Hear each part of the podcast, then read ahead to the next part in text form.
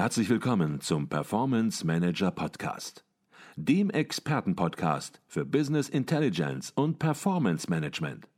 Inspirationen, Know-how und Impulse für Controller und CFOs, die noch erfolgreicher sein wollen. Ihr heutiger Gastgeber Peter Blum.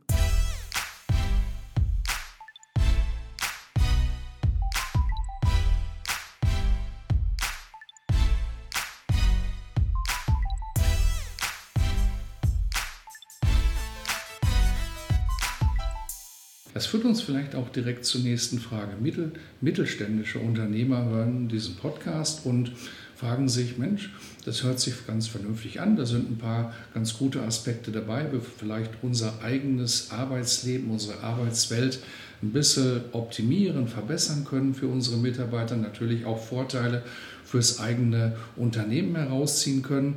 Und fragen sich nun, wie kann ich das ganz pragmatisch angehen, sozusagen den Schritt von der Old Work in die New Work? Gibt es da so ein paar Rezepte, so ein paar Ideen, wie man es möglichst pragmatisch macht, wie man es konkret macht, um sich auch nicht zu verzetteln? Also das Erste wäre wahrscheinlich mal, äh, die Führungskräfte an einen Tisch zu setzen und zu schauen, wer ist in der Lage, ähm, so einen Change, so einen kulturellen Change zu begleiten. Jetzt muss man aber dazu sagen, es gibt natürlich Bereiche, wo ich nicht anfangen brauche, über Vertrauensarbeitszeit zu sprechen. Ähm, das ist sicherlich in der Produktion ein großes Thema, das ist aber genauso in jedem Krankenhaus ein Thema äh, oder auch in der Logistik. Ja, also da müssen einfach zu bestimmten Zeiten eine bestimmte Anzahl an Mitarbeitern vor Ort sein. Ähm, für genau diese Bereiche gibt es aber auch schon Ansätze und ich glaube, da ist es wichtig, dass man eben gerade auch Führungskräfte hat, die da so mit offenen Augen und Ohren durch die Wirtschaft gehen und auch beobachten, was es alles so gibt. Wir haben einen, äh, einen Kunden, ein Startup, äh, die sich mit Schichtplänen, digitalisierten Schichtplänen auseinandersetzen. Ja? Also das heißt, ich bin in der Lage, eine Software zu implementieren, worüber meine Mitarbeiter ihre Schichten selbstständig planen können. Mhm. Und ich sage mal, das sind so erste Ansätze. Und gehen wir jetzt äh, wieder in die Produktion, wo vielleicht auch Nachtschichten gefragt sind äh, ist natürlich herrlich, wie ich meinen Mitarbeitern dann auch schon mal meinen Goodwill zeigen kann, wenn sich jemand seine Nachtschichten eben selber eintragen kann und nicht vielleicht am Hochzeitstag dann äh, vor der Maschine stehen muss. Mhm, okay. Wie ist generell der Stand der Umsetzung? Sie haben jetzt von Startups geredet. Man könnte vermuten, dass Startups da vielleicht ein bisschen innovativer denken. Startups werden, sind neu gegründet worden, ähm, haben vielleicht auch noch mehr Freiräume. Es gibt wenig eingefahrene Wege, könnte man denken. Und von daher, die Möglichkeiten sind breiter aufgestellt. Sehen Sie das auch so oder sagen Sie weit gefehlt?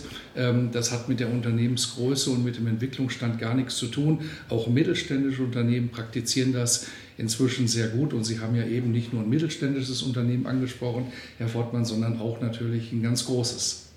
Absolut. Und ich glaube, ähm, ehrlich gesagt, also unser, der Großteil unserer Kunden kommt tatsächlich aus dem Mittelstandsbereich, ähm, die eben sich jetzt der digitalen Transformation stärker oder weniger stark stellen. Ähm, und diese Fragen kommen da natürlich auch auf. Aber auch Konzerne kommen auf uns zu und fragen uns, was machen wir? Was machen wir mit Diversity? Was machen wir mit den New Work-Themen? wie verändert das unsere Gesellschaft? Wie müssen wir unsere Büros verändern? All diese Fragen kommen hier auf. Ich glaube, es ist völlig falsch zu denken, dass Startups besser gestellt sind als der Mittelstand. Ganz im Gegenteil. Ähm, der Mittelstand hat einen großen Vorteil, äh, insbesondere weil ein Großteil dieser Unternehmen ja auch noch familiengeführt ist. Das heißt, ähm, die haben ja immer eine Langzeitdenke. Ja? Ich nehme immer diesen schönen Begriff der Enkelfähigkeit, mhm. ähm, den ich bei diesen Mittelständlern gelernt habe. Und ähm, hier habe ich also sowohl äh, die Ressourcen als auch die Ausdauer äh, in eine langfristige Vision auch zu investieren. Weil sie können nicht von heute auf morgen komplett alles ändern. Sie haben vielleicht eine Historie von 40, von 100, von 150 Jahren und sie können nicht sagen, so morgen machen wir alles anders. Äh, damit stoßen sie auch äh, ihren Mitarbeitern und gerade beim Mittelstand ist die Loyalität zum Arbeitgeber noch viel größer als beim Konzern. Das heißt, sie sind auch länger bei ihnen dabei. Ähm, da können Sie nicht sagen, so ab morgen ist jetzt hier alles anders, das will gar keiner. Sondern Sie müssen da wirklich auch alle an einen Tisch bringen, da die Kommunikation auch nach vorne treiben, auch mal zuhören, was wollen Ihre Mitarbeiter eigentlich. Das ist in Berlin ganz anders als in Stuttgart. Ja, das hängt ja auch vom Typus ab. Bin ich konservativer, äh, bin ich vielleicht äh, moderner ein, selber eingestellt als Mitarbeiter. Ähm, und äh, das ist das große oder der große Vorteil eigentlich des mittelständischen Unternehmens. Äh, die haben sowohl äh, die monetären Ressourcen wie die langfristige Denke, um einen solchen Change eben auch voranzutreiben, weil die digitale Transformation und auch die Transformation der Arbeitswelt äh, in diese sogenannte Arbeitswelt der Zukunft ist eben kein Sprint, es ist ein Marathon. Mhm. Und da muss ich Luft haben. Das hat in der Regel ein Startup nicht, ganz im Gegenteil. Die Anforderung an einem, äh, einem Startup-Mitarbeiter gerade zu, zum Start ist ja eher 16 bis 18 Stunden Arbeitstage, um erstmal was hochzupuschen, damit auch ein äh, Cashflow reinkommt, damit das Unternehmen sich selbst finanzieren kann. Das heißt, äh, die Anstrengung da ist eine komplett andere. Mhm. Das heißt, ich höre raus, das ist in gewisser Weise schon so ein bisschen das Mythos Startup, dass dort alles New Work-artig abläuft und Homeoffice und Kicker, das sind so die Symbole, aber mag es auch geben, aber erfolgreiche Startups funktionieren möglicherweise auch ganz anders. Ohne Leistung kein Preis, das gilt auch heute so wie früher, das ist, das ist einfach so. Ähm, und ähm, das, das, das können sie nicht verhindern. Der, der einzige Vorteil, den Startups haben, deshalb werden ja auch bei vielen Mittelständlern diese digitalen Bereiche separiert vom Kerngeschäft zumindest zum Start, um sie erstmal äh, hochzubekommen, ist, dass sie keine alten Zöpfe abschneiden müssen.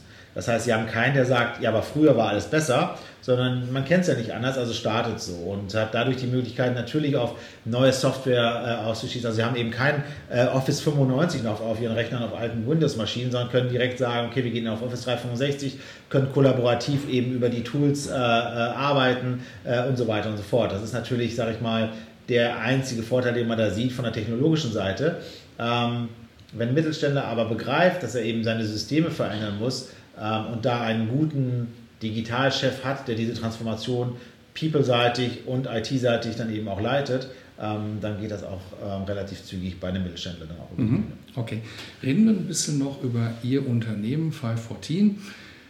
Ich habe was zum Namen gelesen. Ich habe auf der einen Seite gelesen, fünf Gründer und sie spenden 14 Prozent ihres Gewinns.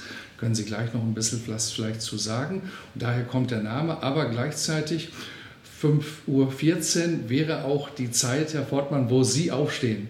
Mythos oder Realität? Äh, nee, absolute Realität. Äh, da kommt der Name tatsächlich her. Das war so mein erster Gedanke. Also, wie gesagt, ich habe schon viele Firmen gegründet und ich habe immer eigentlich einen Brand gesucht, der ähm, irgendwo aufgeladen ist, äh, wo eine Story dahinter steckt. Also äh, mit, mit Pixelpark zusammen war meine Mediaagentur Yellow Tomato, weil wir gesagt haben, wir sind eben die bessere Tomate, die, die reifere, die bessere und haben bewusst eben nicht irgendwie XY Media geheißen. Und 5.14 ist, also 5.14 Uhr ist die Zeit, äh, zu der mein Wecker klingeln würde. Normalerweise werde ich immer ohne Wecker wach und ich habe dann eine Minute Zeit, um meine Füße auf den Boden zu bekommen und um 5.15 Uhr startet mein Tag. Und die Idee, warum diese Aufstehzeit, ist einfach die Statistiken, die besagen, dass Menschen, die vor 6 Uhr aufstehen und diese Zeit nutzen, um sich selber eben auch ähm, ja, Sport zu betreiben, meditativ unterwegs sind, Yoga zu machen, was, eine Zeitung zu lesen, was auch immer, dass die erfolgreichen Manager sind. Das war die Grundidee. Und ähm, aus dieser Idee ist dann im, im Zuge der Gespräche äh, mit, äh, mit Daniela Konrad und mit Christine Sänger und mit Katharina und so weiter letztendlich eine Partnergesellschaft geworden. Und mhm. ähm, den fünften Partner haben wir im Wege der Gründung sozusagen ähm, verloren, weil da waren wir uns einig, dass wir äh, die Person nicht dabei haben wollten und deshalb sind wir letztendlich nur vier, aber haben dann sozusagen noch Platz für den fünften und mhm. ähm, so ist der Name entstanden. Mhm. Aber was geblieben ist und worüber Sie sich Gedanken gemacht haben, ist, dass Sie 14 Prozent Ihres Gewinns spenden wollen das bleibt noch zunächst bestehen oder gibt es da auch Änderungen? Nee, das bleibt so bestehen und das wird auch so bleiben. Ähm, also ich glaube, was ganz, ganz wichtig ist bei der Gründung, ist, dass wir äh, alle, jeder auf seine ganz eigene Weise Erfahrungen im Leben gemacht hat, die uns geprägt haben und äh, wo wir ins Nachdenken gekommen sind. Und da kommt dann wieder das schöne Wort äh, Purpose in den Raum wir wollen was zurückgeben. Wir wissen, was wir, wie wir nicht mehr arbeiten wollen. Wir wollen äh, offen sein. Wir wollen ehrlich sein. Wir wollen äh, unterstützen. Ja, wir, wir sind zum Beispiel auch eine der Personalberatungen, die sehr offen ist, sich mit anderen Personalberatungen an einen Tisch zu setzen und auszutauschen, was in der Branche leider noch nicht überall der Fall ist. Ähm, diese 14 Prozent der Gewinne war uns beiden total wichtig und äh, die anderen gehen das natürlich mit. Ähm, das zieht sich aber auch übers Leben komplett. Also äh, es ist jetzt nicht damit, oder wir belassen es nicht dabei, dass wir sagen, wir führen die 14 Prozent ab, sondern jeder von uns hat auch im privaten äh, Bereiche, die er gerne und auch langfristig unterstützt. Und das fanden wir eine schöne Form der Zusammenführung. Mhm. Und ich glaube, da spürt man auch, dass 514 anders ist als andere Personalberatungen. Ja, jeder hat mit Personalberatungen schon Erfahrung gemacht und ja, weiß die einzuschätzen, kennt den Umgang und ich glaube, man spürt hier im Gespräch, Sie haben einen anderen Fokus und Ihre Einstellung auch zur Sache und zur Personalberatung, die ist ein bisschen anders. Vielleicht können Sie ein bisschen was zu Ihren Kunden sagen. Wer sind Ihre Kunden? Eigentlich eine bunte Mischung an Branchen, an Unternehmensgrößen, ähm, querbeet. Ähm, es sind grundsätzlich Unternehmen, die sich mit uns partnerschaftlich an einen Tisch setzen wollen, ähm, um sich über ihre Herausforderungen auszutauschen. Ja, also was wir nicht sind, ist eine erweiterte Werkbank. Ähm, da sind wir viel zu anstrengend für, ähm, weil wir sehr viel hinterfragen. Ja. Das kommt auch aus, äh, aus unserer äh, persönlichen Motivation, weil wir sprechen Menschen an, die in einem Job sind und bewegen die, in einen neuen Job zu gehen. Das heißt, mit einem Risiko für sich, für ihre Familien, äh, dass sie vielleicht die Probezeit nicht überstehen, dass sie nicht so viel verdienen, wie sie bisher getan haben oder sonstiges. Und ähm, deshalb hinterfragen wir oftmals eben auch diesen Gedanken der digitalen Transformation, äh, weil unter dem Begriff Chief Digital Officer habe ich schon von ich möchte jemanden, der meine Facebook-Kampagnen macht, bis zu, ich brauche jemanden, der meine IT, meine digitale Transformation, meine People-Transformation leitet, äh, alles gehört. Das heißt, ähm, es sind keine geschützten Berufe wie Bankkaufmann und Industriekaufmann. Das heißt, sie müssen hier eine Wertigkeit auch dahinter gucken. Und das ist, das ist, glaube ich, das, was unsere Kunden querbeet ausmacht. Und von den Branchen her haben wir über Baustoffe, Pharma, ähm, was haben wir noch, äh, Medienhäuser, äh, E-Commerce, querbeet eigentlich äh, die gesamte Bandbreite. Und das ist eigentlich das, was uns ja auch treibt, ähm, weil wie spannend ist es, ähm, eine neue Branche kennenzulernen, äh, reinzugehen, zu verstehen. Also wir sind auch immer vor Ort, wir gucken uns auch die Räume an, wir, wir gucken uns sogar den Versand an. Also was passiert eigentlich, nachdem die Order ankommt bei euch? Was sind die Mitarbeiter, die involviert sind? Welche Kultur lebt ihr? All das sind Sachen, die wir uns anschauen. Und äh, das muss ein Kunde wollen. Es gibt welche, die sagen, nee, ich will nur einen Dienstleister, der mir jetzt schnell jemanden sucht dann ist er hier nicht richtig, sondern wir sind eigentlich auch immer langfristig orientiert. Ähm, den längsten Kunden, ähm, den ich jetzt persönlich als Personalberater habe, ist wirklich von Tag 1 äh, sieben Jahre. Den haben wir auch hier äh, dieses Jahr ähm, auch wieder beglücken können mit, mit zwei tollen neuen Mitarbeitern. Ähm, und ich habe sogar Kunden, die äh, seit über 18 Jahren mit mir zusammenarbeiten in meinen verschiedenen Stationen hinaus. Mhm, okay, jetzt haben Sie es eben schon beide angedeutet, dass sich die Suche nach Personal in den letzten Jahren massiv verändert hat, ähm, haben den War of Talents angesprochen. Und ähm, ja, vielleicht können Sie ein bisschen was über diese veränderten Trends sagen. Ein Trend ist sicherlich, und das haben Sie gerade im Grunde genommen auch erwähnt, ist, dass Sie Berufsbilder suchen oder heute Berufsbilder gesucht werden, die vielleicht gar nicht sauber definiert sind. Da wird heute der PPCler gesucht, da wird der Funnelbauer gesucht und viele, die jetzt dieses Berufsbild hören im Podcast, werden sagen, was wird da gebaut? Ein Funnel, was ist denn das? Was ist damit gemeint? Das sind alles Berufsbilder der Digitalisierung. Ist das sicherlich erstmal ein Megatrend der Veränderung? Ja, also ich glaube tatsächlich, dass die ganz, ganz klassischen Berufsbilder äh, wie Bankkaufmann, Punkt, äh, langfristig gar nicht mehr existieren werden, sondern das wirklich auch wieder eine ganz individuelle Betrachtungsweise ist. Und das, das eine Unternehmen braucht tatsächlich den reinen CTO, äh, ein anderes Unternehmen braucht eine breit gefächertere ähm, Auflistung der Aufgaben, ja, wo man dann eben so ein bisschen mit dem Titel spielen muss das ist ein Grund dafür, warum unsere Stellenbeschreibungen äh, oft zwischen sechs oder zehn Seiten lang sind, weil wir wirklich versuchen, darin zu erläutern, worum geht es. Ja? Und eben nicht zu sehen, ah, okay, da steht Sales Manager, dann weiß ich grob, was dazugehört. Weil auch da fängt es an. Bei dem einen ist es nur die Kaltakquise, ja, und dann wird der Lead abgegeben. Bei dem anderen geht es bis zur Vertragsverhandlung. Und da, glaube ich, muss man, ähm, oder das, das tun wir, da begleiten wir eben sehr, sehr eng und versuchen dann auch manchmal, also gerade jetzt aktuell habe ich wieder einen Fall, äh, wo meine Aufgabe ist, such mal einen kreativen Titel für das, was wir da suchen, weil so gibt es das eigentlich nicht. Ich glaube, das ist, das ist auch die Herausforderung der, der HR-Abteilung äh, in den Unternehmen, ähm, dass sie äh, die Leute gar nicht mehr finden, weil die alle anders heißen.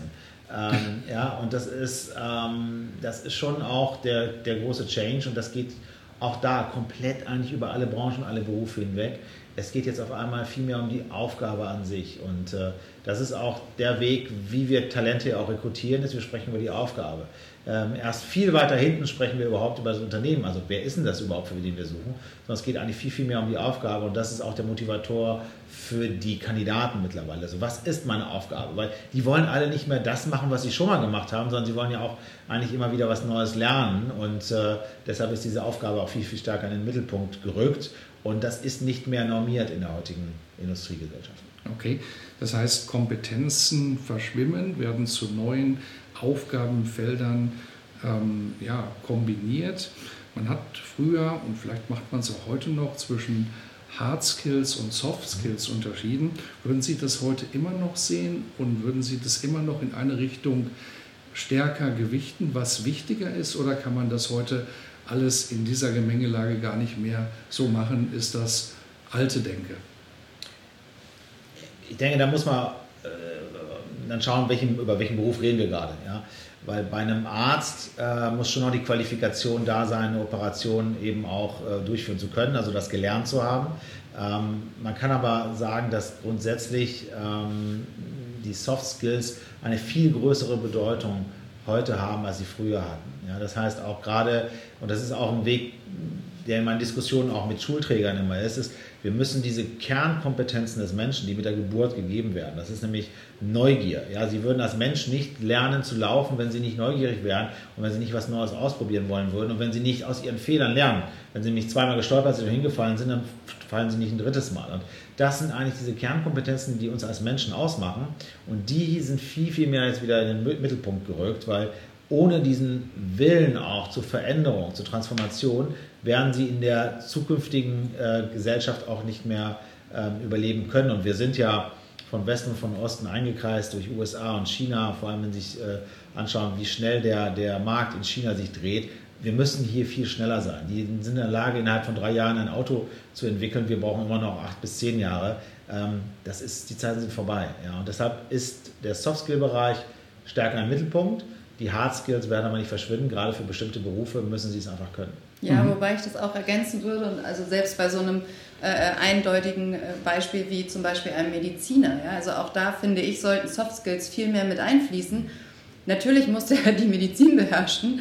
Ähm, aber ich sage mal, es kommt auch so ein bisschen drauf an. Wenn ich einen Chirurgen habe, der zwölf Stunden äh, im OP steht und mit niemandem sprechen muss, dann muss der nicht besonders kommunikativ sein, dann reicht es, wenn er seine Anweisungen gibt. Habe ich aber jemanden, der in der Palliativmedizin sitzt, brauche ich jemanden, der eben durchaus kommunikationsstark ist und empathisch, ja, damit er eben solche Diagnosen dann auch gut vertreten kann. Und ich finde, was ganz, ganz wichtig ist, ist, dass ähm, die fachliche Expertise gar nicht widerspiegelt, in welchem Moment befindet sich mein Unternehmen. Also wenn wir zum Beispiel auf einen CFO gehen, dann ist völlig klar, dass der die Bilanzen lesen kann, ja, aber auf der anderen Seite ist doch ganz, ganz wichtig, starte ich gerade etwas und brauche ich einen CFO, der mich eben jetzt in dieser Phase begleitet? Oder bin ich vielleicht schon zehn Jahre alt und komme jetzt in einen Bereich, wo es eben darum geht, das Ganze nochmal zu überarbeiten, zu strukturieren, ja, ganz neue Denkansätze einfließen zu lassen? Also eher eine Art Aufräumarbeit. Und das sind zwei völlig unterschiedliche Typen von Menschen die ich mit sowas begeistern kann. Und da gehen wir viel weiter ins Thema Motivation und Mitarbeiter halten. Und ehrlicherweise glaube ich immer noch, ähm, dass wenn jemand sehr glücklich ist mit seiner Aufgabe, er auch nur dann Hochleistungen bringen kann. Mhm, okay.